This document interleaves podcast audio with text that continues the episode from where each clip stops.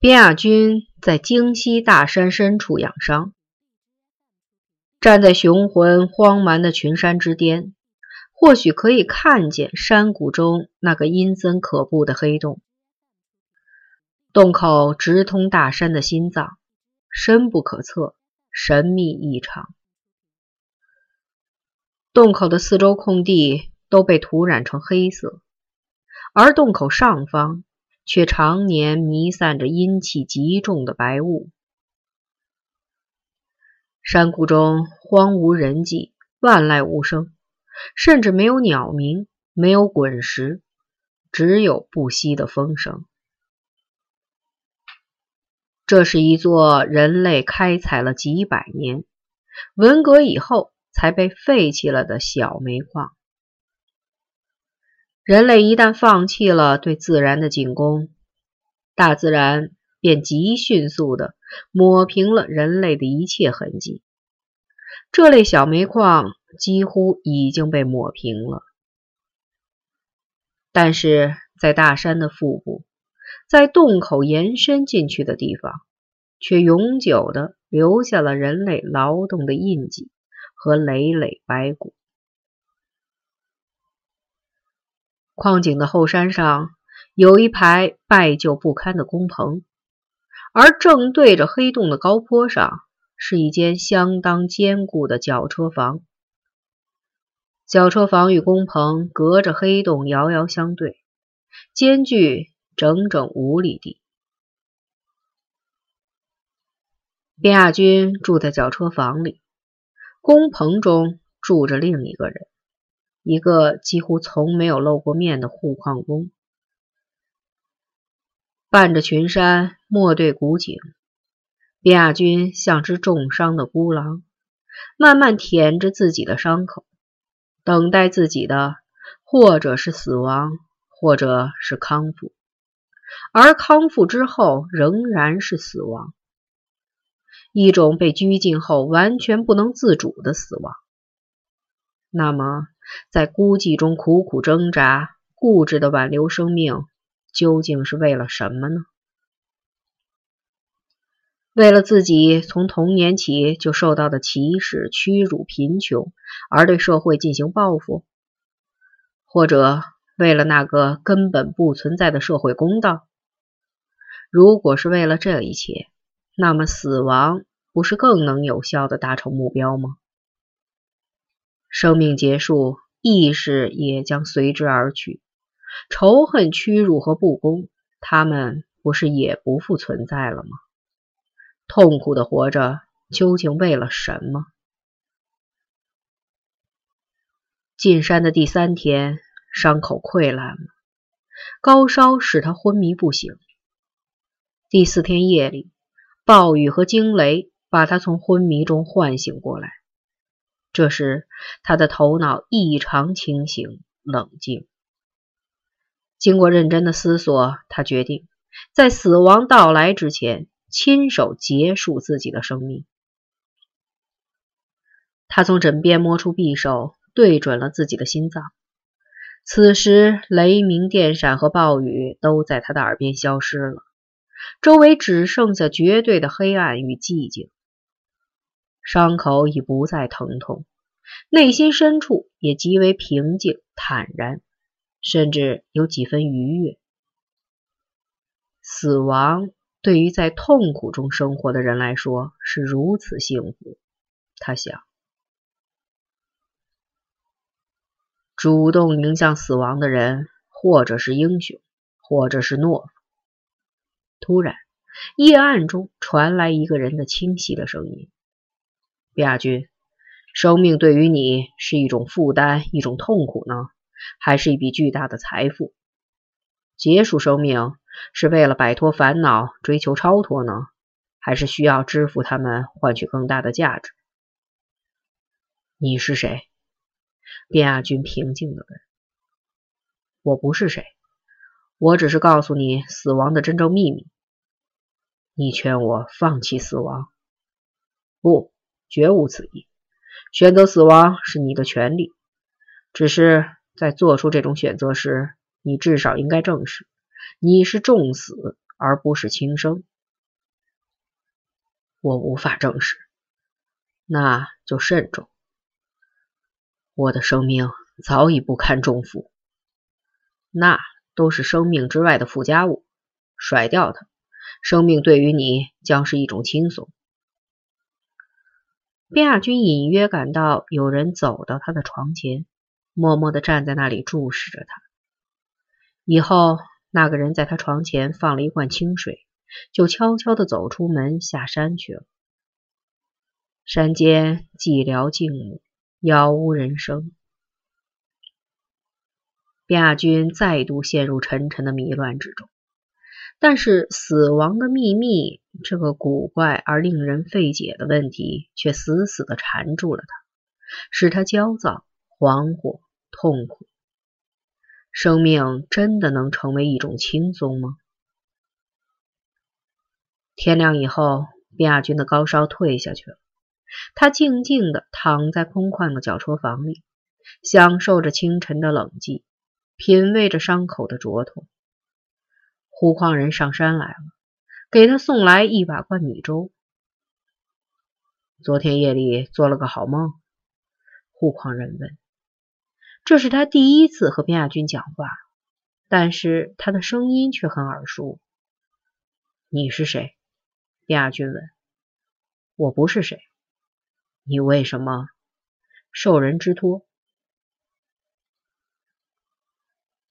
上午九时。大金刚到了北京火车站的售票大厅，大厅里人流熙攘，人声鼎沸，像一锅煮开的水，冒着泡的扑腾。预售两日后客票的窗口前排着一条蜿蜒曲折的长队，队尾一直甩到了大厅外面的广场上。大金刚在售票窗口附近选了一个既便于观察。又不引人注意的位置，目不转睛地盯着每一个购票人。为了确保在三日内能拿到一笔数目可观的钱，他必须选准自己的猎捕目标。今天一早，他就把自己手下的佛爷全都撒了出去。他挨个敲着他们的脑门子说：“弄不到钱，陈爷饶不了我，我饶不了你们。”但是漫天撒海网也架不住水里真没鱼。这年头人人都挺穷，摸出十几块钱来就算是逮住一份大货。所以他只有亲自下水去逮大鱼了。第一条鱼出现了，那是个知识分子模样的南方旅客。他买了三张去东北方向的特快票以后。钱夹里还有很厚的一叠钞票。大金刚跟着他走出售票大厅以后，立即就下决心把这条鱼坚决的舍弃了。他发现这位旅客对自己的钱夹过于谨慎，他把钱夹随随便便的塞进外衣的大口袋里，甚至还露出一个角。这种人看似漫不经心，实则另有自我保护的一套手段。行至清静处，他会停下来，把钱夹深藏于提包中，再把提包存入旅馆的铁柜。神仙都难下手。现在的人没有一个是傻子，他想。第二条大鱼也被大金刚放了过去。这是一位颇有姿色的三十岁的女人，长得乳尖臀圆，腰肢细软，很是耐看。按说追踪美人鱼是件赏心悦目的事儿，但是不行。按以往的经验，这种身材的女人往往非常敏感。这不，她刚买完票，正把钱夹往皮挎包里塞时，忽然觉察到了自己正被人盯视，并迅速的循着那束无形的目光，找到了大金刚的脸上。他的那张脸只好堆出一副色迷迷的淫荡相，招来那女人愤怒鄙夷的白眼儿。那女人愤怒时的模样更好看，妩媚娇憨，小嘴儿撅得溜圆。大金刚想，快到中午时，大金刚已饥肠辘辘，疲惫不堪。正打算找个地方去吃饭，那条真正的大鱼忽然浮现了出来。这是一位四十几岁的干部，举止沉稳谨慎。他来自东北，大概在北京办了一些公事，现在又要到广州去。此外，他只购了一张票，没有同伴。此人最符合条件的地方是他的谨小慎微。购票以后，他把鼓鼓的钱夹小心翼翼地放入中山装衬里上的内兜里，仔细地扣好中山装所有衣扣以后，又用手在衣服外面摸了摸钱家所在的位置，这才放下心的步出售票大厅。小心谨慎，一是证明钱多，值得下手。二是说明他不会信任旅馆，钱家会随身携带，有机会下手。就是他，大金刚暗叫一声，忘记了疲累饥饿，立即拔腿跟了上去。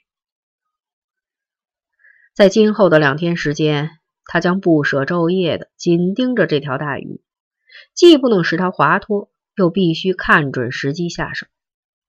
耐心和果断是最重要的，他提醒自己。在以后的两个整天里，这个客人基本上是深居简出，大部分时间都猫在下榻的招待所里，轻易不肯露面。偶尔出来一次，也只在附近转转，随后就迅速缩回去了。大金刚则蹲守在招待所楼门对面的暗影里，一眼不眨，寸步不离，下决心要和对方耗到底。我就不信你能在窝里趴一辈子。两天时间里，客人只给过他两次机会。第一次，客人乘公共汽车去了西单，车行仅三站，在下车时，大金刚一侧身。抢到了客人的前面，挤住车门，在几秒钟的间隙中，极快地碾开了客人的上装衣扣，并触到了那个钱夹。他用中指和食指尖牢牢地捏住钱夹一角，用力往外扯，却没有扯动。他一惊，回头看了一眼，才发现客人的一只手始终放在胸口上，死死地捂住了钱夹。大金刚不动声色，重新为客人系好衣扣。第二次机会出现的有些出乎意料。傍晚，客人饭后散步，走到离招待所不远的国务院上访接待站看热闹。他在人群中东转西转，很快兜揽到一个蓬头垢面的年轻女人。女人很激动地向他倾诉了好久。天黑以后。客人建议女人跟他到招待所的房间去继续谈，女人迟疑了一下，还是同意了。他们在招待所的房间里又谈了很久。大金刚在暗影中望着那扇亮着灯光的窗子，暗暗诅咒那女人：“你不走，客人没法睡觉，我就得一直干熬着，眼睛都不能闭一下。”半夜时分。客人房间的灯光突然熄灭了，在那一瞬间，大金刚本能的感到房间里正在发生什么事情。是的，他似乎隐约听到了女人半推半就的挣扎声。他很激动，想冲上楼去。其实，只要在那个房间的门外轻轻一敲，也会逼迫对方交出一笔数额可观的钱来。脸面和操行是国家干部安身立命的本钱。他还是抑制住了机会对自己的诱惑。不用说，成功的可能性是极大的。但是，万一那个女人嚷起来，惊动了别的客人怎么办？他需要的是百分之百的把握。女人走出招待所时，已是后半夜。大金刚突然从暗影中冒出来，堵住了她。别动，我是公安局的，到这边来。他没有能够挡住这个诱惑。第三天中午，客人动身去火车站上车，在站前广场的一家食品店里，他出现了两天以来的第一次疏漏。当时他买了一包糖果，并从怀里掏出钱夹，掏出一张十元钱的钞票递给了售货员。但是他没有立即把钱夹重新藏进怀里，他太谨慎了，要等售货员找回零钱以后，把零钱也放回钱夹。谨慎往往出大祸。售货员一时算不清账，迟迟没有找回钱来。客人有点着急，看了看手表，他动手把糖果往鼓囊囊的提包里塞，手里捏着个大钱夹不得劲儿。就顺手把钱夹放进外衣的大口袋里。大金刚不失时机的从客人身边一闪而过，随即就迅速的消失在广场的人流中了。人们后来对一个问题始终感到迷惑不解：大金刚在第三天上午即弄到了钱，他完全可以比贺老二提前半天送到陈诚手里。他为什么没有送去呢？特别是如果大金刚及时向陈诚上供，还会有陈诚的默许吗？整整一个上午，他去了哪儿？有人说他睡了一上午觉，毕竟是两天两夜没合眼了。也有人说大金刚学雷锋去了。有人看见他到上访接待站找了一个脏兮兮的外地女人，他给了那女人好几张大票。后来两个人坐在马路牙子上，女人哭诉，他皱眉叹气，又愤怒的挥挥拳。他以为他是谁呢？是扶危济困、怜弱助贫的好汉？是平反冤案、救民水火、解民倒悬的清官？不是。他在玩女人，玩女人有多种玩法，他玩女人也玩完了自己的命。陈诚拒收大金刚送去的钱，他说：“老大，你年长我几岁，按说不应向你敛钱，只是我一时手头紧，才动了你个价。钱你留着，到外地去转转。”找个清静的去处静养几天，也图个逍遥自在。陈爷，你的意思是让我避灾躲祸？老大，我品味过你这个人，你心黑却手软，性烈却胆虚，且又表里不一，投机贪利。你在这条道上很难再混下去了。听我一句劝，你就此洗手收山。我保证，没人敢动你一个手指头。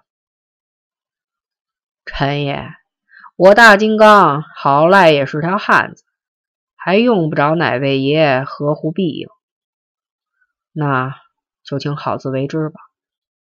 陈爷，如果边爷在，他不会这样对我。